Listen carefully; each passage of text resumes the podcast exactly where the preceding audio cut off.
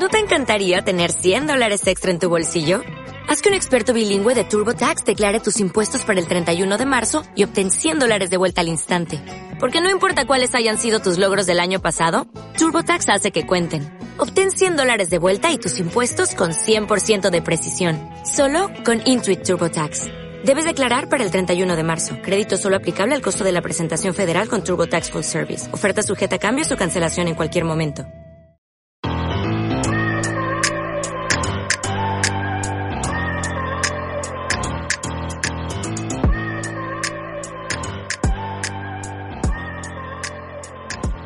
Bienvenidos, bienvenidos, ¿cómo están? Capítulo 10, wow, wow, wow, wow. ¿En qué momento llegamos al capítulo 10? Pero aquí estamos, ¿ah? No somos profes para Spotify, junto al único, al inigualable Diego Vázquez. ¿Cómo está, maestro? Alexi, bien, bien, bien contento. Ya el décimo programa, el décimo de la suerte, el número de Maradona, de Ronaldinho, De Messi. de Messi. No gana nunca la Copa América, pero bueno. No, pero bien, pues ya contento de llegar al programa 10. Estamos más flojos y estamos haciendo programa semanal. Sí. Es que hemos estado bien ocupados también. Estamos como final de semestre. Sí, Pal Loli. inacabable, sí. Mucha prueba, mucha reunión. Ay, ay, ay. Y el otro quiere que vuelvan las clases. Sí, el único en Chile, yo creo. Hicieron una encuesta, el 4% de los chilenos está de acuerdo con el ministro de Educación. Yo, dieron encuesta sí renuncio. Qué vergüenza, güey. No, qué vergüenza. Estar, estar tan perdido ya es, es mucho. Comenzamos, como no, Diego Vázquez saludando a toda la gente, agradeciendo por supuesto eh, sus comentarios también en redes sociales, a todos nuestros seguidores de No Somos Profes, con la actualidad, pues, ¿ah? Comenzamos con la actualidad, todo lo que ocurrió la última semana. ¿Qué te ha parecido esta semana, Diego? No estamos muy pendientes de lo que está pasando en Chile, parece, y en el mundo, ¿no? No, ¿sabes qué? ¿Sabes qué? Lo- eh, cada vez que veo la noticia digo, ah, podríamos hablar de esto. Y después se Ya no olvida. compra Voy, el voy- diario todos los días, Diego Vázquez, ya. voy a- voy a empezar a mandarte WhatsApp en la semana diciéndote esto. Y si queréis lo pescáis, si no, no. Es, para guardarlo. Listo. De repente digo, mira, esto vamos a hablar en el programa y se me olvida, güey. Sí, bueno. Pero bueno, eh, 11 de septiembre, Alex, y otro año más. Día viernes, eh, complejo escenario, especialmente después de, del estallido social, donde muchos eh, revivimos algo que en realidad no se vivía desde hace harto tiempo. El abuso policial, eh, un mal manejo político, eh, un gobierno mucho más autoritario, que no escucha a la gente. Ha sido bien complejo el último tiempo y todo esto hace que este 11 de septiembre que vivimos fue bien complejo en general en, en Santiago. Especialmente a, pensando Diego Vázquez, en estas personas que todos los años, por supuesto, van eh, caminando hacia el cementerio general eh, a hacer una romería por los fallecidos, por los torturados, por los desaparecidos y lamentablemente las autoridades no, no responden como correspondería eh, en este caso, Diego. Sí, es, complejo. También Chile está pasando por un momento una crisis social bastante importante. No, a mí no sé si decir crisis, porque crisis yo creo que es para ello. Eh, creo que está pasando por, por, un, por un momento social sí complejo, sí, sí de muchas cosas, político, donde un poco se, se traen de vuelta estas peleas y estos conflictos. O en realidad yo creo que nunca se fueron. y, y bueno, se, y también, claro, se ve un poco, de, un poco harto de mucha injusticia de parte de la fuerza policial, de parte de- del Estado, que, que por ahí prefiere algunas marchas por sobre otras. Yo, yo a veces pienso, no sé, recuerdo las noticias de, de Venezuela, donde hablaban de, de rebeldes siendo reprimidos por la policía de Maduro, y acá, acá no. O sea, aquí, Es aquí extraño, no, o sea, imagínate, aquí no es lo mismo. Un, un- una, yo, yo ni siquiera sé si llamarle marcha, pero es una agrupación de personas que sufrieron eh, tanto en la dictadura de Pinochet y caminan en tranquilidad, completamente tranquilos, con una pasividad. Y ojo, hasta con carabineros detrás, en el fondo, quienes causaron todo esto, caminando con ellos. Y, y lamentablemente la respuesta de la policía no es la correcta y eso eso genera rabia. ¿cachai? Genera indignación. Y ahí nos damos cuenta que en realidad este país está dirigido por, por psicópatas. ¿ah? Y yo creo que hay que decirlo. Y con esto me despido y me voy de Chile. Caminando. Me están cortando el programa, ¿te cachai? no, en la actualidad existe democracia y podemos eh, expresarlo y creo que lamentablemente la respuesta no, no es la correcta, así que otro 11 de septiembre más triste. En general, sin cortes de luz ya. ¿Te acordás antes que el 11 de septiembre era corte de luz? A las 7 ya comprando las velitas. Sí, por corte de luz. Eh, sí, pues un clásico de Eran las compañías las que cortaban la luz, ¿no?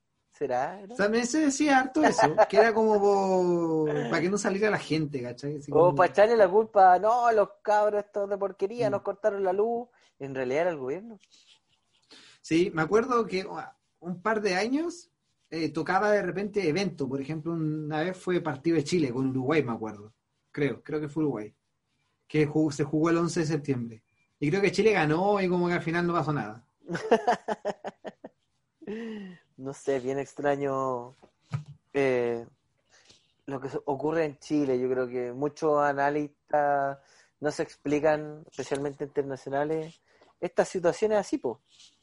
Sin duda. Así que, como te digo, otro 11 de septiembre, tenso, eh, con luz, pero con un mal manejo que ha sido ya histórico y va a seguir acumulando hasta que realmente hayan cambios más profundos. Tiene que cambiar la policía. ¿Qué haríamos, Diego Vázquez? No, no sé qué podemos hacer. Porque se fue a Don Graf. Y algo pasó. Sí. que vuelva Don Graf, lo decimos acá. ¿Dónde está Don Graf? Algunos Graf le decían, pero ese es el papel. Seguimos avanzando con lo último que ocurrió en esta semana, Dieguito, con, sin duda, eh, el gran preestreno de Tengo Miedo Torero, que pese a que en la actualidad los cines están cerrados, se hizo de forma online y, hubo muchas personas que participaron. Igual da campo, ¿no, Diego? Piensa que... Sí, yo la vi, yo la vi. Compráis, una entrada y por persona, pues ahora compráis una nomás y pueden verla 10 en una casa. sí, de hecho no estaba caro. Eh, una preventa, hubieron dos preventas y una general, eh, 4.000, 5.000 y 6.000 eh, en rigor. O sea, eh, ¿cómo se dice ese concepto? Estaba económico, de hecho, hay gente que me decía lo encontraba caro y encuentro que es un súper buen precio considerando una Van Premier. Ya está pirateada, incluso la vi hoy día por algunas páginas de, los piratas. páginas de Facebook. La verdad es que a mí, mira, yo, no soy, eh, no estoy en contra de la piratería porque sería igual medio Barça en la vida, pero sí me da un poco de lata. Todo el trabajo de producción, de actoral. Pero cuéntanos un poquito de la película, no cuente el final, pero pero un poco para la gente que todavía no la ha podido ver, po. ¿Tú la viste, Alexi? No. ¿Tú la viste? No. Ah, ya. Eh, bueno, Tengo Miedo Torero es una película basada en el libro homónimo de Pedro Lemebel, que relata la historia de la doña, una la loca al frente, creo que interpretado por Alfredo Castro, y el cual trata básicamente de, de él, de ella, más bien, de ella, eh, una mujer de avanzada edad que se dedica a, a los shows, estos clásicos shows de, eh, de bailando, cantando, etcétera, y, y, conoce a Carlos, que es interpretado, no recuerdo el nombre del actor, pero aquel personaje mexicano, creo que en el libro no lo es, no he leído el libro, que él organiza o es parte de la organización del atentado a Pinochet. Eh, por ahí escuché algunos que leyeron el libro que hablaban de que en el libro era muy importante el tema de, de Pinochet y acá como que no, se hace mucha mención a eso. Sería un poco una crítica que hay. Porque yo no, no soy de la idea de, decir, oye, es que el libro es así, ¿cachai? Porque son cosas distintas. Pero una cosa es cambiar algunas cosas y otra es no contar parte importante, ¿cachai? Como... Pero es complejo igual, de pronto puedes retratar todo lo que ocurre en un libro en, en una película en donde el tiempo es limitado, en donde también tienes tantas cosas que se juegan, un guion. Yo creo que, en ese sentido es necesario en las películas también de pronto eh, centrarse en alguna historia y no, y, no, eh, no se puede realizar lo mismo, es imposible. Creo que hay que separar el libro de, de, las películas. Pero en este caso yo creo que tiene... Eh, eh, no, no, sí está bien, está bien, de hecho yo solo lo, mantengo. Solo no, pero es que ¿para qué opináis? Pues, Solo que creo que, que si es parte importante del libro, de hecho, un amigo me decía que prácticamente el libro se trata del atentado, ¿cachai? Claro. De aquí como que no se trató del atentado. Y, y, bueno, la película dura una hora y media, o sea, el problema quizás fue más de presupuesto que de tiempo, me atrevería También ocurre mucho eso, sí. Porque una hora y media es poco, de hecho se me hizo corta la película. para mí una película de hora y media es corta. No, de hecho, ayer mismo vi un capítulo de, Black Mirror que dura hora y media, entonces como que no, no, no, no es tan largo pero, pero me dio esa sensación que me, dejó. Pero la película en general es muy buena, yo la recomiendo bastante, cine chileno del bueno. Sigo creyendo que Pacto de Fuga es la mejor del año, pero... Oh, buena la película. Pero, pero no es buena película, tengo un miedo torero, por favor, eh, si pueden, no me quiero meter en los bolsillos ajenos, pero paguen por ver las chiquillas, si tienen para Oye, ¿se puede ver así ahora? Porque eso fue el preestreno. Y, y, yo vi muchas personalidades en general, aplausos para la actuación también de Alfredo Castro, para la dirección de la película por lo, relevante que fue. Y también me, parece importante que eh, uno de los primeros estrenos de cine online de este año, eh, especialmente por la contingencia, sea una película chilena. Siento que eso también es relevante, que en muchos casos puede haber sido otra película extranjera o de más reverberancia, pero no, ahí tenéis cine chileno, toma cachito goma para todos los que no se la juegan por el cine chileno. No, no se la juegan, de hecho aquí en Chile se ve poco cine chileno. Yo creo que se podría ver más. Hay cine chileno muy bueno que yo recomiendo harto. Eh, y que están las opciones. Yo soy de la idea sí que es bueno de repente en lo posible ir al cine, en lo posible pagar o verlo en medios oficiales para un poco para contribuir a lo difícil que es hacer arte en Chile. Oye, sí hay que eh, decirlo, los fondos además son muy limitados eh, hay muchos artistas que han estado esperando años algún fondo de la cultura para poder hacer unas películas, pero geniales, con guiones muy buenos, y lamentablemente no alcanzan fondos y tienen que con sus medios propios y lamentablemente limitarse a eso. Hay un, escritor también muy popular en Chile que se llama El Borrador, que tiene una película que, que no ha podido sacar, que no ha podido, y ahora está haciendo un crowdfunding para juntar, imagínate, 100 millones para poder hacer la película. Y si no junta esa plata, va a tener que hacer un corto. ¿Cachai? La reducción de lo, al final de lo que significa y, eso es relevante igual. Son fondos limitados los que hay en Chile y, y la verdad, y aquí quizás me echo un poco gente encima y lo digo un poco como profesor de música. Échate a todo encima nomás. A todo encima. Que, que, de repente uno, uno como que no, no quiere pagar mucho por el arte, ¿cachai? Como que se, se limita, eh, anda siempre tratando de, y me incluyo, de, pagar lo menos posible. Y por ejemplo el cine, pues, yo siempre he sido un crítico del día del cine. A mí no me gusta el día del cine. Porque el día del cine no es tan barato comparado, ponte tú, con, con lo que cuesta una entrada regular, ¿cachai? Si al final la entrada, mira, una entrada así a precio máximo, o sea, precio cuando tú pagas la entrada sin restricción, ¿qué se dice? Sí. O sea, con, restricción más bien, podéis conocer, protección central, cuatro lucas, el cine, cine Planet. Igual cuatro lucas ya no es tan terrible. Y además que, puta, casi todas las compañías de teléfono tienen convenio con algún cine y pagáis dos lucas, dos mil quinientos. No es por volverse loco tampoco, ¿cachai? Es como... Y, y de repente veis una película chilena y ahí hay un aporte, ¿cachai? Que es importante, como si tú. Es difícil en Chile invertir en cine porque esa plata cuesta que vuelva. Claro.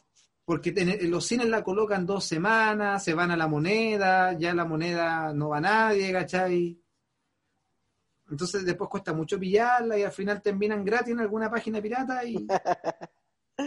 es complicado, es complicado.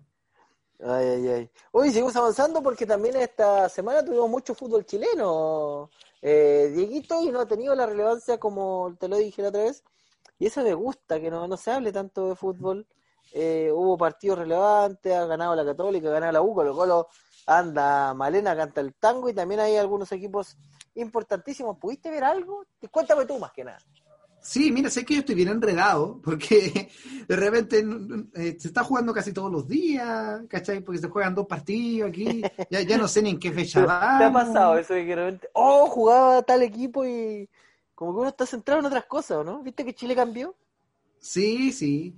Pero bien, bien el fútbol chileno, bueno, eh, ha tenido estas burlas porque se comparten rápidamente distintos, distintas imágenes de jugadas más o menos malas, donde empezamos a hablar de lo malo que es el fútbol chileno.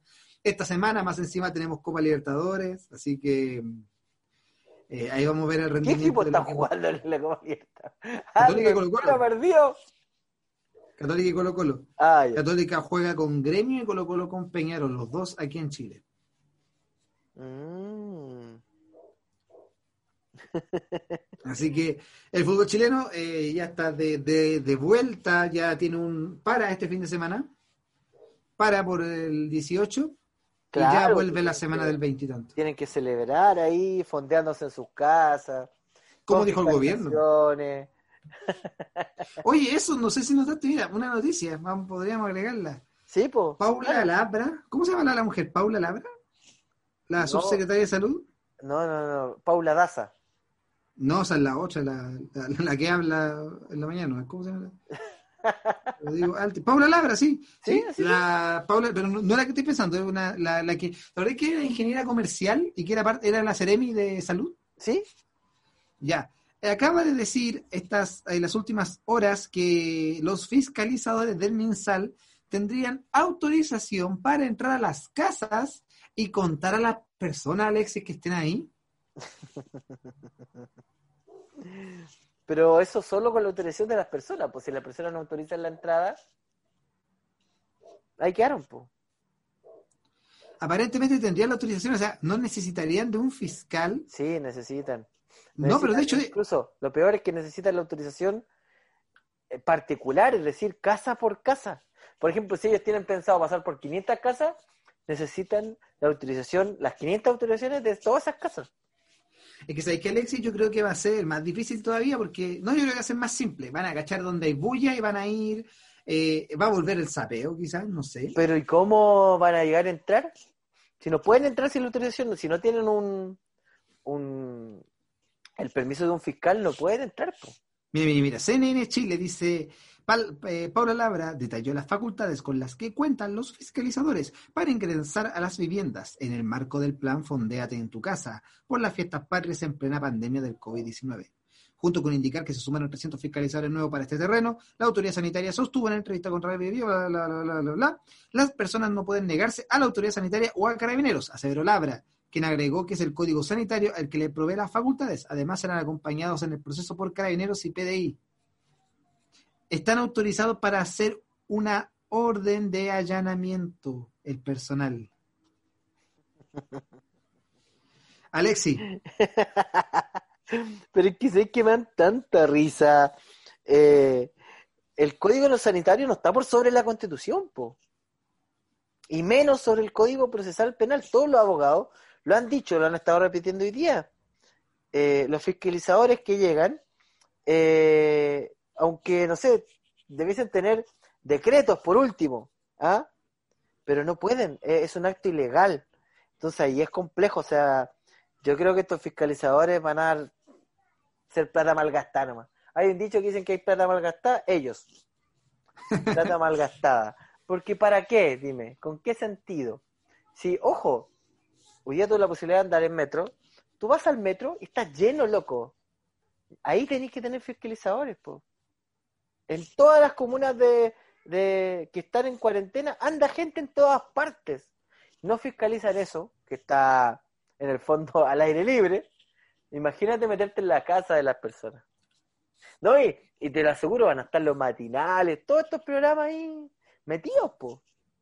Vamos entrando aquí a la casa de la señora Juanita, contemos. Oye, sí, imagínate, si ya lo hacen los matinales, de hecho, una vez me pasó, estaba viendo un matinal, te, te en esas como la noche en Santiago, cuando van a buscar gente, así que se saltan el, el, ¿cómo se llama? El, ah, el toque de queda. Claro. Y me acuerdo haber visto un gallo que estaba, estaba piteando afuera estaba fumando, no me acuerdo. Y llegan los, los pacos y sale la vieja, así como la mamá, a decirle, pero te dije, y la vieja estaba afuera sin mascarilla. Te dije que te iban a llevar, te dije. Y yo le decía, pero cada dinero está que se lleva la vieja también, pues. Digo, ¿cuál es la diferencia? ¿Por qué no se lleva la señora? Entonces, como que ya, bueno, ya no sé qué pasa, Alex, yo, de hecho, yo me recuerdo un poco donde vivía antes mi pasaje, Y allá hay, hay casas donde viven familias completas, weón. ¿no? Que, que incluso podrían celebrar entre ellos el 18 y pareciera que tienen visitas, weón. ¿Cachai? Y me imagino llegando ahí la, la, la Ceremi, weón, y viendo que toda la gente vive ahí, weón. ¿Cachai? Es como que... Incluso decían, ¿cómo tanto si uno, cuántas veces pone denuncia? Bueno, no uno, pero la gente, o todos, o mucha gente, eh, pone denuncia por violencia intrafamiliar y nunca va nadie, ¿cachai? Y ahora van a ir. Ay, ay, ay. Nada que hacer, pues, amigo mío. Con las autoridades que tenemos, improvisando, vamos a pasar rabia en todos los programas.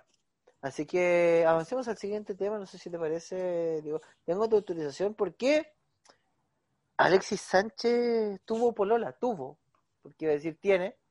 Pero la noticia es que Mariana Merino, muy conocida por, por los reality shows, confesó que tuvo un romance. Estaban hablando de varios romances que tuvieron.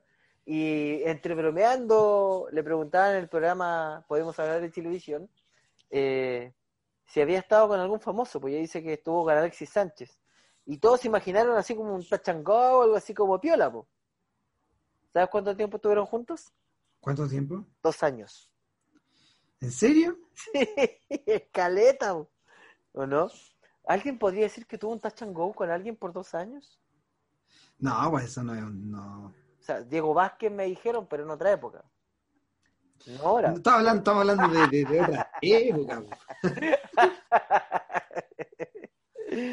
Oye, increíble, ¿eh? Alexis. Sánchez. Lo vi ¿Cómo creciendo, tanto? decía ella, po, que le gustaba harto, eh, que siempre tiene la, tuvo la misma personalidad que tiene en la actualidad, dice, que fueron hartos años atrás, eh, en la época en que él estaba en el Udinese. Ahí fue. Dijo que fue una linda experiencia, que fue un lindo pololeo, que le gustaba harto, eh, pero que ella al principio pensó que no era como para pololear con él. ¿Cachai? Pero dijo que al principio era puro WhatsApp y después ya, cuando él venía a Santiago, empezaron a juntarse. Ella nunca lo dijo en público porque dijo que, que le gustaba la relación y no quería arruinarla. A muchos famosos les pasa esto, ¿ah? Yo sé Sí, que eh, prefieren guardar eh, su vida íntima por, por lo mismo, especialmente si, si ambos son famosos y en ese tiempo en que la farándula estaba, pero en la flor de, de, no sé, pues, en el, en el no, no quiero decir la palabra, pero arriba del- de la montaña, eh, en el pic. Entonces, eh, todos quedaron realmente en shock, pues todo el fin de semana hay gente que todavía no lo puede creer, que estuvo dos años con Alexis, este Alexis Sánchez bien enamorado, que, que es un buen cabro, un cabro chico de casa, Que tiene perros. pero que lamentablemente ha tenido mala suerte en el amor, pues digo, ah. ¿Y ahora está emparejado con esta niña? no, estuvo con ella no, pues. Ah, ya, Ahora, ahora no. Ahora está soltero el hombre. Pues, así que le avisamos a todas las mujeres que escuchan No Somos Profes que Alexis Sánchez está soltero. Y a todos los hombres también, porque uno nunca tiene que descartar No, pues menos él, pues. que está de vuelta en Italia. Pues imagínate ahí una de esas se reencuentra ahí con, con la Mariana, pero pero sin duda es, es complejo pensar en alguien que tiene tanto éxito en la vida, de pronto en el amor cuesta. ¿ah? También tenemos a gente como Diego Vázquez que no le va tan bien en la vida, pero en el amor ahí ¿ah? increíble. ¿Cómo, ¿Cómo funcionan las cosas, Diego? Sí, así, pues. el, to- el perfecto equilibrio, como decía Thanos. Thanos, la referencia, güey. Por eso lo dijo Thanos, pues, weón. Oye, no, no lo habíamos incluido en la pauta, pero también me llamó la atención la cifra que entregó hoy el CERVEL. Y tú me decís, ¿de qué está la? La cifra de eh, los aportes que han recibido ambas campañas para el plebiscito. La Ajá, campaña ya. del apruebo y la campaña del rechazo, Ya. ¿ya? Que son, recordemos, aportes reservados para que se puedan hacer estas campañas. Eh, la campaña del rechazo ha obtenido 108.650 millones.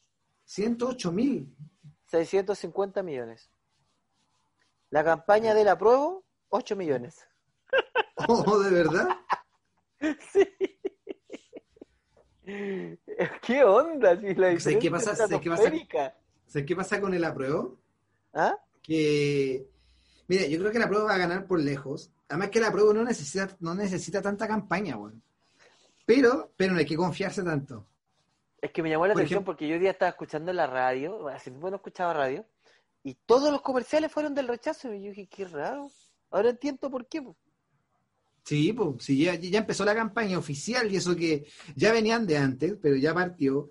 Y, y yo me acuerdo de, veía sketch del rechazo como al mes de, no, estoy exagerando, pero hace rato sketch del rechazo, así como a los dos meses, un mes y medio. De hecho, Cass yo creo que desde el día uno empezó con el tema ¿Pero del quién rechazo. aporta tanta plata, loco?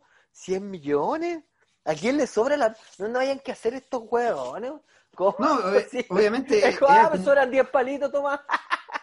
No, pues es que es fuerte, porque ponte tú, mira, va a sonar un poco raro, pero yo entendería a un empresario aportando un presidente, a una persona, pero aportando un concepto así como, porque finalmente si tú como empresario aportas a la prueba, aportas, ¿qué beneficio te puede dar ganar a prueba? ¿Cachai? ¿Qué garantía más bien? No te da ninguna garantía, pues, weón. Porque tú no, tú no mojaste, a- no, no le diste plata a nadie para que interfiriera a partir de eso, ¿cachai?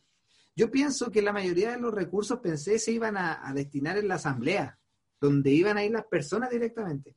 Me llama así mucho la atención la cantidad de plata que tiene el rechazo. Eh, yo no sé quién es, porque dudo que sea una persona, quiénes habrían aportado y quién va a hacer uso del dinero también, pues me pregunto yo. Además, ojo, eh, 89%, o sea, es harto. El 89% de la plata de la, la campaña para el plebiscito. O sea, tiene que haber mucha gente también ahí, como tú dices, interesada eh, en que esto no, no cambie, pues, en que la constitución no cambie.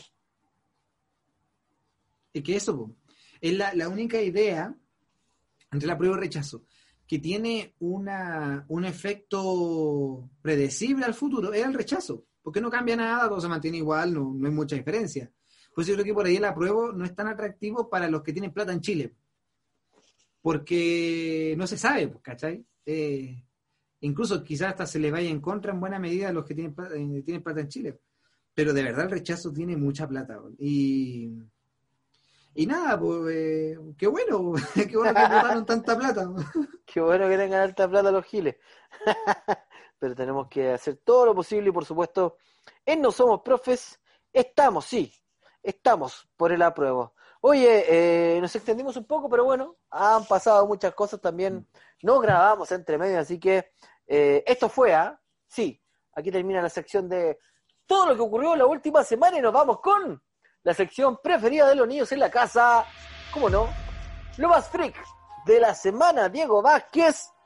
Ay, ay, ay, está bien pulida esta, esta sección, ¿o ¿no? Sí, está, está indomable, otra weón. Oye, bueno, el hijo de Cata Pulido habría sido detenido por agredir a un conserje. ¿Pero quién? ¿Quién le pegó a un conserje, weón? ¿Qué? Esas personas tan buenas, weón, que están en la entrada, ayudando a todo un grupo de gente que no sabe eh, convivir, weón. A un- un- un- una profesión tan noble, weón. ¿Quién chucha puede agredir, weón, a un conserje por la cresta, weón? Ni siquiera sé si el conserje del edificio de ella, pero. Pero oye, qué fuerte. Pescaron a cualquier conserje y le pegaron, weón. Sí, bueno. eh, bueno, es menor de edad en todo caso. Así que mm, obviamente no, no vamos a esperar que quede preso, ni mucho menos. Pero es complejo el tema. ¿eh? Es complejo, además que el- la- la otra vez lo que hablábamos el, otro día, la indomable, weón. Ahí están con sus hijos. En Sí, prisión. Oye, en, en, en el contexto un poco, eh, este sábado, imagínate eso de las 7 de la tarde, en Las Condes donde ya no hay cuarentena, recordemos, están en fase 3 si no me equivoco, eh, eh, habían tres personas, tres jóvenes, eh, un adulto y dos menores de edad, eh, ju- jugando con skate, típica, la típica, eh, se tiran con los skates, se sacan la cresta, se creen bio, están ahí en la entrada de un edificio y el conserje les pide, por favor, está la grabación y todo, de que se retiren, llaman a los guardias municipales y estos locos empiezan a agredirlos, po. ¿Qué onda? Como, como, no sé. Oye, no, por favor, retírense de acá, no pueden practicar y van con, eh, con el skate a, a golpearse. ¿Cómo es la cosa? No sé, no, no, no entiendo. Igual es como un deporte, o sea, es como... ¿Por qué, ¿Por qué tanta agresividad, Diego? ¿Qué, qué onda? Lo increíble también el, el tema de cómo no, no sopesar consecuencias, pues bueno, así como primero tú eres hijo de una persona relativamente conocida, Claro. Eh, que además que es conocida por, por, por ser lengua suelta, no sé si lo ocupé bien el término, pero como, como hablar, eh, hablar de, la otra vez fue Dani La Vega el tema, que le gusta provocar a la gente con usando términos agresivo-pasivo, ¿cachai? Así como provocar, provocar. Y, y llega esta, eh, y cómo tú, eh, no sé, cómo no imaginar que le vas a pegar a alguien un edificio que tiene cámaras por todos lados, ¿cachai? Eh, y que obviamente te van a pillar, te van a pillar. Y más encima llegan, llegan los pacos, pues, o sea, ya no tenéis vuelta. Y además agreden con el skate, pues un skate algo pesado, po. ¿cachai? ¿Cómo tanta violencia? Esa cuestión es que sabes que para mí es ir a matar. ¿Sí o no? Ir a matar, por-. Incluso pasó control de detención el que era adulto. Los menores van a ser citados a fiscalía, pero tampoco quedaron libres de polvo y paja. Incluso una de las cosas que me llama, ¿no te llama la atención esas cosas de la justicia en Chile? A mí me llama mucho la atención de que el abogado defensor decía que en realidad el único problema era que no podían controlar la ira nomás, ¿eh? ¿cachai? Ese es el problema. Ah, el, güey, el problema no es que le hayan sacado la chucha a un conserje, güey, no. El problema es el control de la ira, entonces son cabros que hay que entenderlo. Que le pueden pegar con un skate en la cabeza a alguien, no hay problema, güey. ¿Qué, qué liviandad se toman las cosas? Ma- Me subo un skate, me saco la chucha, me duele, imagina que te peguen con uno, pues, güey.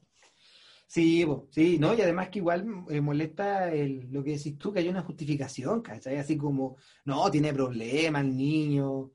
Eh, obvio, obvio, pues, si... De hecho, Amaro Gómez Pablo dijo la otra vez, no lo vi, lo leí, que mm, decía que el, el hijo de la Raquel Argandoña lo está pasando mal. La única diferencia es que lo está pasando mal como tantos niños de 23 años que están detenidos. La única diferencia es que él cuando salga, su vida va a ser mejor. ¿Cachai? Mientras que la de los otros niños no. Pero Y además, aparte, ah, dime. además, la Cata Pulido es hija de un general, ¿o no? No, no sé. Y además que el mismo Él, que él dijo, no, soy nieto de un general, que weá, pa, y le pegó un- con el skate, weón. No, y se puso. Y esa vez que le agarraron el brazo, fue tan patético el show que hizo. weón. Y, y que le hizo un 15 y es lo que hablábamos la otra vez, pues bueno, es tan fácil conseguirse el papel de un médico. Además que en realidad un 15 bueno, es lo más indemostrable que hay. Es lo más indemostrable. Es la única wea que te pueden diagnosticar a partir de tu dolor nomás, porque no hay cómo examinarlo. Hasta donde yo sé. Igual me dan risa las portadas. Jóvenes menores de edad golpearon a guardia. ¿Qué hubiese sido en Pudahuel?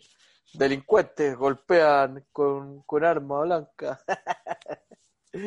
La cagada, weón. Como, como también las comunicaciones eh, son sesgadas, súper sesgadas. hubo un tiempo, y no hace mucho, antes del estallido, de hecho, un poquito antes, que se hablaba harto del poblador y vecino. Se usaba harto ese. Como poblador de Budahuel, vecino de Las Condes. Más encima, eh, este año, eh, o el año pasado, no me acuerdo, iban a hacer un programa en Canal 13 que se llamaba ¿Qué haría tu hijo? ¿Te acordáis? Salía Sergio Ah, Lago. sí, el un par de capítulos.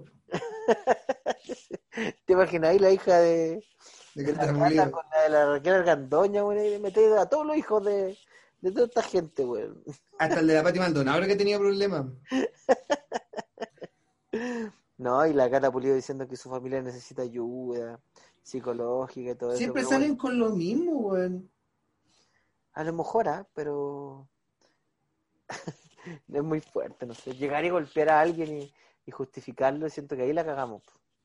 Como país en general, pues si deberíamos no soportar ningún tipo de violencia. La violencia comunicacional, los abusos policiales, la violencia que vemos acá.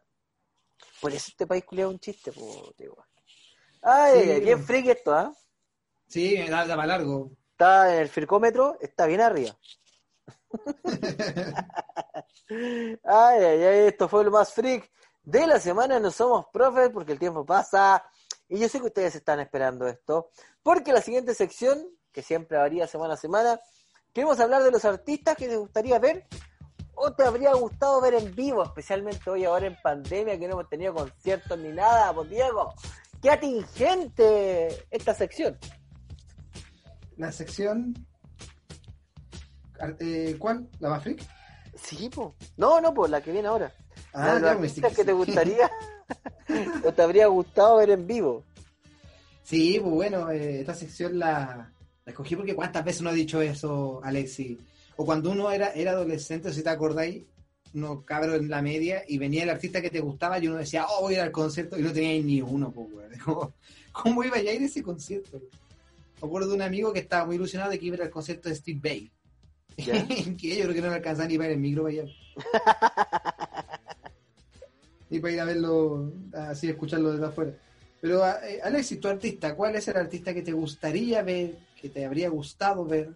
Mira, yo pensaba siempre en Michael Jackson.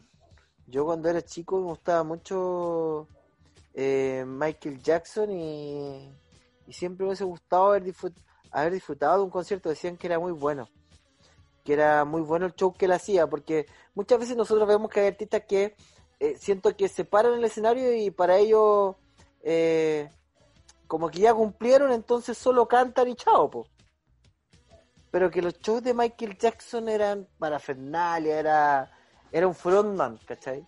Y él solo eh, cau- cautivaba al público, hacía un, un espectáculo muy bueno, así que a él me hubiese gustado sin duda haberlo visto en vivo y en directo. Es que yo creo que de cierta forma todos hubiéramos querido ver a Michael. ¿Tú crees?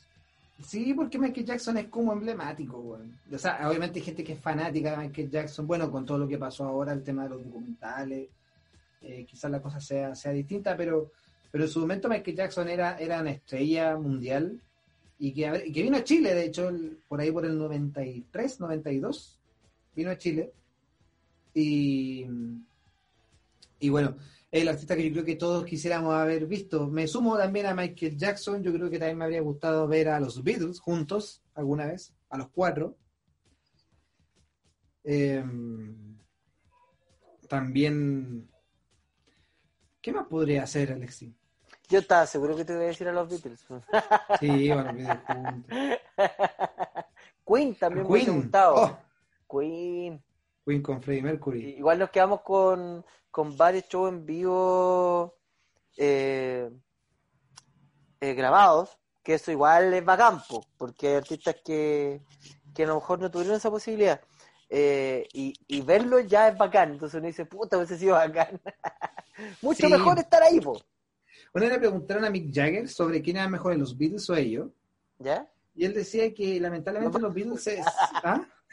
se separaron, se separaron muy luego, decía, como que no alcanzamos a ver a los Beatles en escenarios grandes, con la tecnología de ahora, ¿cachai? Así como, porque antiguamente, no sé, pues tuve show en vivo de los Beatles y sonaban mal, ¿cachai? Porque los micrófonos, no sé, por la tecnología, de hecho incluso los Beatles fueron los primeros en tocar en estadios. El concepto de concierto en estadio fue de los Beatles, porque antes se, se habían conciertos en teatros nomás teatro y restaurantes, no, no se hacían en estadios, los estadios no estaban para eso. Los Beatles fueron los primeros y mucha gente del- de, la, de la última fila de la galería decían que no se escuchaba nada, o si no alcanzaba, el parlante no daba. Oye, y de los artistas en español, quizá Camilo Sesto. Sí, pero en una época buena, sí. Antes de la operación, Sí. antes de que quedara estirado. Y, y, y no se reconozca su cara. ¿Quién es usted, caballero? Usted no es Camilo Sesto. No me engaña. De hecho, no recuerdo si fue un humorista o lo vi por ahí que decían que en el Hotel O'Higgins todavía estaba la cáscara de la piel de Camilo Sesto. Oh, sí, eh, sin duda llama harto la atención los cambios tan drásticos que tienen los artistas. Bueno, tienen tanta plata que pueden hacerlo, ¿ah? Pero no, no se parecen nada. Bueno, igual Michael Jackson tampoco se parece mucho a su inicio. No, güey. ¿Y a qué otro artista te hubiese gustado ver? ¿Alguno que estuviese vivo? Que está vivo, Camilo Sesto. Mira los prisioneros. ¿Dijiste que está vivo Camilo Sesto? ¿Sí? ¿O no? No, pues sí murió. Me estáis, weón. Me golpeaste. ¿En serio? Está pronto a cumplir un año. ¿De Sí, no fallecido? lo cumplió. ¿De fallecido? Oye, Sí. ah, me acordé también de Sandro. Sandro me Ah, Sandro. Pero Sandro está vivo. No, pues si murió. Ese sí me acuerdo. Me acuerdo porque. Me acuerdo, ya me acuerdo. Eh, no, los prisioneros me habría gustado verlo en vivo, a los tres. También, cuando estuvieron en el Estadio Nacional, yo era muy chico. Y Era la entrada estaba barata, estaba a 2.500 creo. Llenaron dos veces el Estadio Nacional. po. Dos veces, el único, los únicos artistas chilenos que lo han hecho. Sí. Pero es que además volvieron después de tanto tiempo estar separados. Mira, yo lo más parecido que tuve experiencia con los prisioneros fue escuchar en vivo a Narea y a Tapia. Eh, fueron al pedagógico, de hecho yo tengo un disco firmado por ellos. Ah, mira. Sí, y yo, cono- yo conocí a los tres prisioneros en persona, a los tres. Pero de, de- tontamente al- a Jorge González lo conocí en 2011, cuando, no, 2012, cuando trabajaba en el cine. Pero en ese tiempo lo- los celulares no eran como ahora, pues suena 2012, no hace mucho tiempo, pero antiguamente los celulares no eran de tanta tecnología para las fotos, ¿cachai? Como Sí. que uno sacaba, uno grababa con el celular cuando ya no tenía cómo grabar, ¿cachai? Claro. Pero una foto con el celular nunca se veía tan bien. No, Y- pues además la calidad y todo eso. Así que yo me quedé con que saludé a Jorge González, no, lo saludé. Así le levanté la cabeza, así como, Buena, buena, Y él, me, él me contestó y me dijo, bueno, eso fue todo. Y me quedo con eso, saludé a Jorge González. Puedo morir en paz. Con- Conocí a los tres prisioneros. Yo tuve la posibilidad de ver a, a Narea y Tapia nomás. ¿No es que ahora están tocando juntos? ¿O Sí, estaban de al hecho, con, el, menos...? con el nombre de los prisioneros estaban tocando. Ah, claro, los prisioneros Narea y Tapia. Pero no Porque es lo el- mismo, no, no es lo mismo que Sí. los tres, po. O sea, me refiero que los tres juntos, no que la banda de los tres. Incluso Jorge González eh, ha tocado solo. De hecho, ese mismo año, 2011, hizo un concierto que se llamaba La Voz de los 80, que fue en el Caupolicán. Y tocó con, con Pedro Pierre, que estaba en la batería, y él cantaba. Pero para ser honesto, me pasa lo mismo que a pesar de eso, de que Jorge González es la voz, eh, yo me quedo con, con los tres. No, Sí, no me imagino. No, no, eh, siento. Además que de repente los que acompañan a Jorge González son como tan ganadores, como músicos súper ganadores, ¿cachai? Así como. Buenos con estilo, ricos los buenos. Mientras que los prisioneros son como, como piola, ¿cachai? Como que Con polera, así, con cualquier Sí. jeans, una guitarra Sí. y chao, po. Y chao nomás, pues ahora son como tan ganadores, con guitarras pulentas, ¿cachai? Igual mm, recuerdo cuando estuve en el show de la Teletón, cuando por primera vez volvió a cantar Jorge González después de, del accidente cerebrovascular y fue emocionante. Fue emocionante escucharlo, aunque sea algunas palabras. Siento que fue, fue muy lindo. Y es un sueño de uno que al que sea se junten para ganar plata y poder cantar, weón. Sí que importa eso eh, eso de que se vendieron, que no se vendieron, para mí no es tan relevante, sino, sino con el hecho de poder disfrutar a los artistas que uno quiere ver en vivo. No, y además que son artistas, pues, y, y- y tienen que, que vivir, vivir de eso, pues, y es un privilegio, ¿cachai? Es como, es como el premio Nobel, pues, el premio Nobel es premio en plata, pero se supone que el premio Nobel es para que tú sigas haciendo lo, lo- eso, ¿cachai? Y harta plata es un poco para que tú te olvides de la vida y solo te dediques a eso. Y siento que está bien que grupos como los prisioneros eh, les vaya bien en lo económico porque es su trabajo, pues, es fruto Claro. de su de, de su trabajo más que del talento, porque el talento es una cosa, el trabajo es otra, y yo creo que los prisioneros por ahí eh, cosecharon éxito a partir de lo que era, eran ellos. po. Y, y Sí, no, no creo que se hayan vendido. Bueno, y si vuelven los prisioneros, se lo dijimos acá, en No Somos Profes, capítulo Sí. 10 de Spotify. ¿Algún artista que te haya quedado en el tintero? Eh, a la rápida, no, mira, hay hartos, pero que uno, uno por ahí no, lo, no los nombra porque no han muerto ni se han separado. pero por ejemplo, el. eh, Ahora, si mueren, si mueren, Sí. lo nombramos. no, no, no. Pedro Aznar me pasa a mí. Con Pedro Aznar. No me gusta tanto, no me gusta tanto, pero solo lo he visto online, ahora han hecho varios conciertos, igual. Pero no, no, no lo conozco tanto, no, no soy fan de Pedro Aznar. Pero está vivo, así que todavía tenía opción.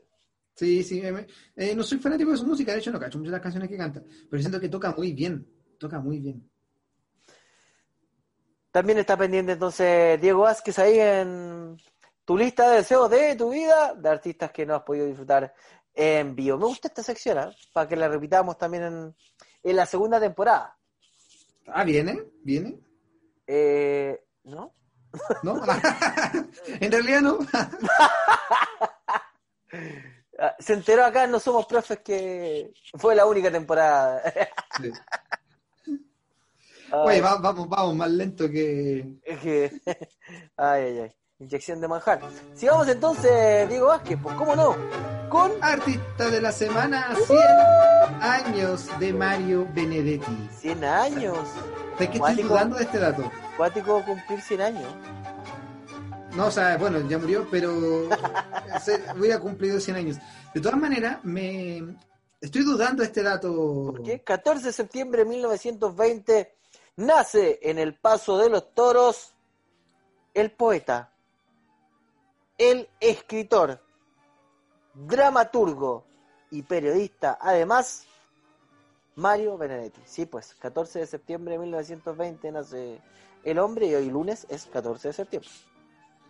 No, de hecho, me, me, me pasa a mí que yo cuando vi esto, me llamó la atención porque no lo vi en ningún lado. Mario Benedetti debe ser como uno de los, de los poemas o de los poetas más conocidos y, perdónenme, espero que me entiendan a lo que me refiero, como más trillados de la vida, ¿cachai? Es como que... Es como que tú... tú eh, es como el Pablo Coelho en la literatura. Bueno, Pablo Coelho no, pero... Es como, es como el más conocido de su área, que es como que muy probable que un día como hoy, 100 años, 100 años, eh, yo pensé que podría ser un poco más, más, más visto, ¿cachai? Como que, que no hubiéramos enterado por otro medio, ¿cachai? Y no buscando el artista de la semana. Tendría que haber salido en algo, pero no. eh, y lo lamentamos. Pero aquí está, pues. En No Somos Profes, más de 80 libros. ¿ah? Su producción es impresionante. Yo me lo he topado cuando uno realmente va a la playa y te. Hay cachado que venden como estas piedritas con poe- poemas escritos o también eh, como estas cosas dedicadas para Polola, para el Pololo, para el 14 de febrero. Siempre hay una frase de Mario Benedetti ahí entre medio y uno muchas veces no se entera quién es. po. Comenzamos diciendo, recordando nuevamente que eh, nació en Uruguay, pues, en Tacuarembó. Uruguay. uruguayo, sí. Y mucha gente le- piensa que es argentino porque hablan re parecido estos boludos, pero no.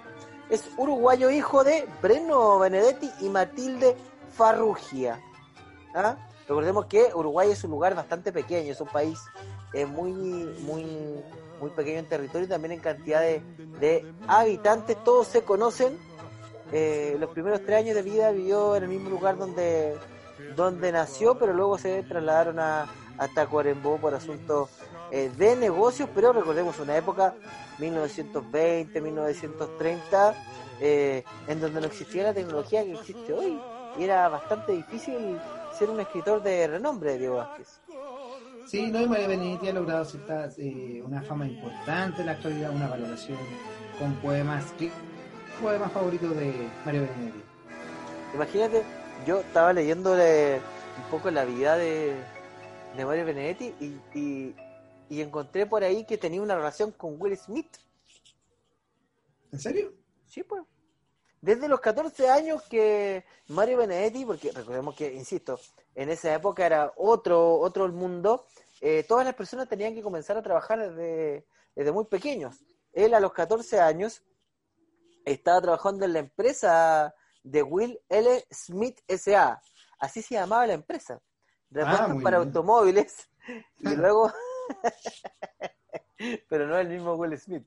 Pero me llamó la No. atención que haya aparecido este nombre y, y- y terminó haciendo muchos trabajos y muchos oficios. Imagínate, fue recadero, empleado de una inmobiliaria, taquígrafo, funcionario público. O sea, la hizo de todas el hombre hasta que eh, el 23 de marzo del año 46 se casa pues, con Luz López Alegre, la gran compañera de toda su vida.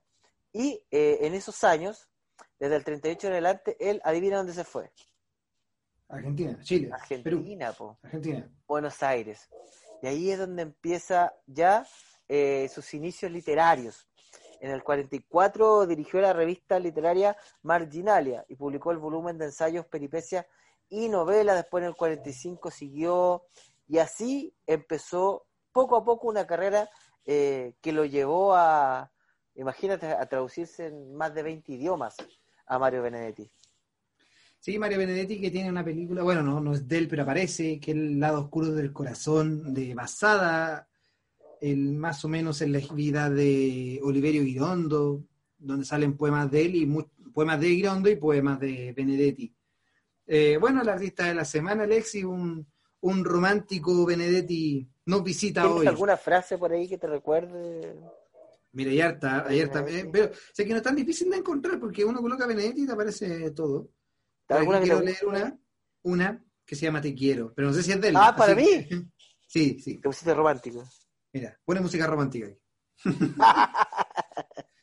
Se una de Chayanne. Te quiero para volvernos locos de risa, ebrios de nada, y pasear sin prisa por las calles, eso sí, tomados de la mano, mejor dicho, del corazón. Ah, te lo doy todo. Ah. y táctica y estrategia, que es como el más, el más común de, Mario Benetti. Las frases de Mario Benetti que se cruzan en la actualidad en Instagram y en todas partes. Y hoy hubiese cumplido 100 años, Diego Vázquez. 100 años. Para cerrar nomás el artista de la semana, solo decir que la fundación de Mario Benedetti eh, también organiza exposiciones, cuadros y además también eh, de la obra del artista eh, se dedica a la defensa de los derechos humanos, en especial por, por los detenidos desaparecidos que hubo en Uruguay. Así que no solo es un apoyo a, las obras, a la escritura, sino también a, a, delumbrar un poco esto de la verdad y justicia que, que vivió toda América Latina y muchos países todavía lo viven en la actualidad, Diego. Sí, sí. Vamos entonces con la siguiente sección, la última de este capítulo 10 de No Somos Profes, recomendaciones. ¿Qué tenemos esta semana? Recomendaciones, Alex, y hay muchas recomendaciones. Eh, primero, si van a tomar, pásale las llaves al más cuico. Eh, no, eh, también... Eh, al que vote por el rechazo. Cuenten a las personas que van a estar en su casa, recuerden máximo cinco. Oye, pero ¿qué cuaderno hay que usar? Porque yo entiendo que el ministro indicó que había que anotar en un cuaderno. Puede ser en un cuaderno cualquiera de castellano o en un, cuaderno de, hojas de, eh, de dibujo. Tiene que ser en un cuaderno matemático, tapa roja. Esas cosas creo que hay que esclarecerla un poco. Depende del cuaderno, Juan. ¿Y qué lápiz? depende del, depende del lápiz. Lápiz Vic lápiz negro, porque dicen que si es negro el lápiz no, no cuenta. Y rojo no, porque falta de respeto, te Falta de respeto, pues como que estás gritando con el lápiz rojo. Sí, porque estás gritando. Pero el lápiz, azul es el formal. No, que en realidad Lo, que, le preocupa al ministro es la trazabilidad. ¿Cuántos tú contagias? Entonces podéis contagiar a cinco nomás, por casa. Claro. No podéis contagiar a más. No. Soy un límite. Contagias a 5 y el virus ya no nos sigue contagiando. Así que la, ese es el nivel de, pandemia que tenemos. Pero mira, eh, la recomendación es eh, el 18, eh, cuidarse igual un poco, eh, tratar de, reunirse violamente con, la familia, si es que lo hace. Oye, pero este fin de semana hubo carrete en todos lados. ¿Qué me venía aquí a decir que, que nos cuidemos? ¿Tú metiste Instagram Todos carreteando, viejo. La gente volvió a visitar a sus familias. Sí, sí. De hecho, yo debo reconocer que igual eh, me, me, he portado mal. Pero Diego, por la cresta. Suspendido. Suspendido, Diego Vázquez. Vaya a hablar con el inspector y. no, no en Italia, en Italia no sé cuántos casos de profesores se dieron. 13.000, Desde que volvieron a clase, 13.000 profesores están infectados. Pero bueno, esa es mi recomendación, a cuidarse dentro de lo posible para que podamos votar en, en octubre. Mi recomendación de esta semana es que haga una compra inteligente. Tengo una amiga que me contaba hoy día que les dijo a sus papás que vieran la película Tengo miedo torero, es desde el notebook, que lo podían conectar a la tele, y, el papá fue, compró, la, compró dos entradas. Para él y para su señora. Muy bien, pero estaba haciendo honesto. Dijo que lo agarró a cachuchazo, a cachuchazo. Ahí sí lo. Papá, bastaba con una, le digo. Pero bueno, pueden también colaborar ahí con el arte y claro, si son más espectadores también a conciencia pueden comprar eh, más entradas ahí. Eh, ah, también hay cines chilenos gratis. ¿eh? Hemos hablado de esta aplicación Onda Media. yo tuve la posibilidad hace poco de, en la pandemia, ponernos al día con varias películas. Todavía tenemos ahí algunas pendientes. Y Niñas Araña es una muy buena película. Está en Onda Media yo siento que nunca fue valorada esa película. Lo he dicho antes en este podcast. ¿no? Y lo repito, qué tanta wea. Siento que es una película que no ha sido valorada. Incluso, eh, no sé si ha estado en la televisión nacional. No, no, no. No, de hecho, el cine chileno ya no está llegando mucho a la tele. Están llegando más las películas antiguas, de las cuales la, televisión ya tiene los derechos hace años. No. Incluso podrían crear un solo un canal chileno eh, con películas chilenas y series chilenas. Mira, yo trabajé en un cine que el cine había ganado como un convenio con el gobierno para hacer un cine de películas chilenas. Y el cine quebró. Oye, eh, hay muchas series que han estado volviendo un poco igual con, el tema de, las plataformas. Imagínate el tema de Malcolm, ha sido una de las series más vistas en Prime. En Prime que Malcolm, es, buena, pero hasta la temporada 3 eh, nomás. Las últimas dos son malas. Eso es como lo que dicen de los Simpsons, ¿no? Que llegó una temporada y ya lo demás. Pero los fanáticos lo disfrutan igual, po. Me pasa igual que en The Walking Dead, que ya anunciaron eh, temporada final eh, 2021, 2022, perdón. Y eh, los fanáticos igual la vemos hasta el final, po. Sí, pero sabéis que, mira, yo de Malcolm, yo yo me declaraba como un admirador de Malcolm, así heavy. Y la recomendaba y todo. Y, pero nunca había llegado tan lejos, porque antes la veía por el 13 no. Y, y ahora llegando ya a la temporada 4, era así, oh no, los capítulos no son buenos. Sabes que igual te ríes, eso sí, igual te da risa algunas cosas. Pero ya, por ejemplo, tú pensáis, Hal eh, se pone muy estúpido, ¿cachai? Así como idiota. Demasiado. Mal, mal. Eh, como Francis ya casi no aparece. De hecho, Francis ¿Ah? Desapareció totalmente. Hay, capítulos que en los que no aparece. De hecho, Piama aparece como una vez en la última temporada, la, pareja, la esposa. Y es porque se fue a grabar Glipo, ¿no? ¿O no es el mismo? No lo sé.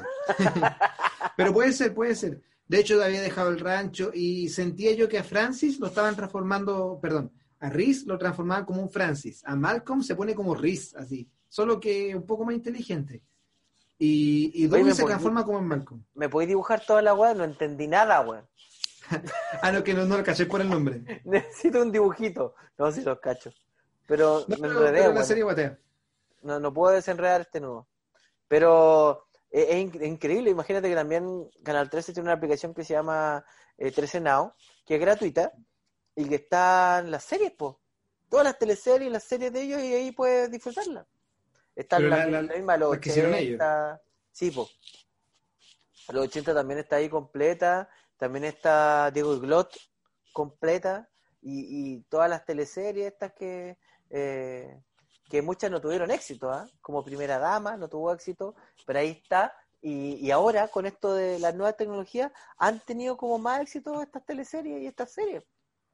Que ya la pude ver más relajado, porque también pasa con las teleseries que de repente de la tele la empezaba a ver, te desengancháis, no viste dos capítulos, ya como que después no la seguís viendo. Es como Pasión de Gavilanes en Netflix, que la gente se volvió loca viendo Pasión de Gavilanes.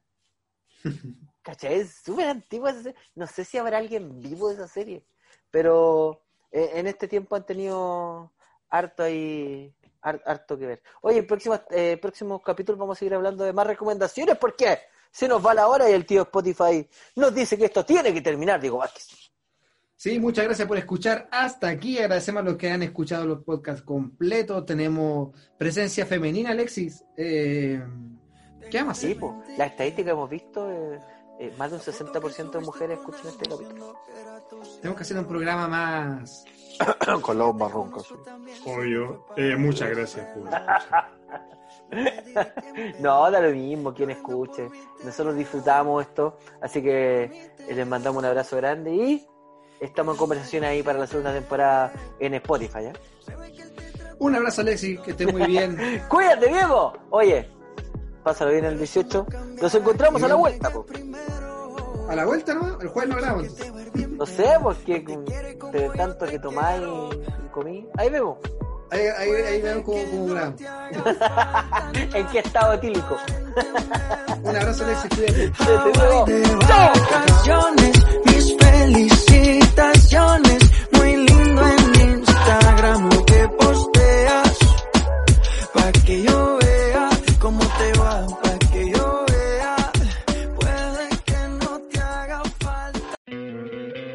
¿No te encantaría tener 100 dólares extra en tu bolsillo? Haz que un experto bilingüe de TurboTax declare tus impuestos para el 31 de marzo y obtén 100 dólares de vuelta al instante.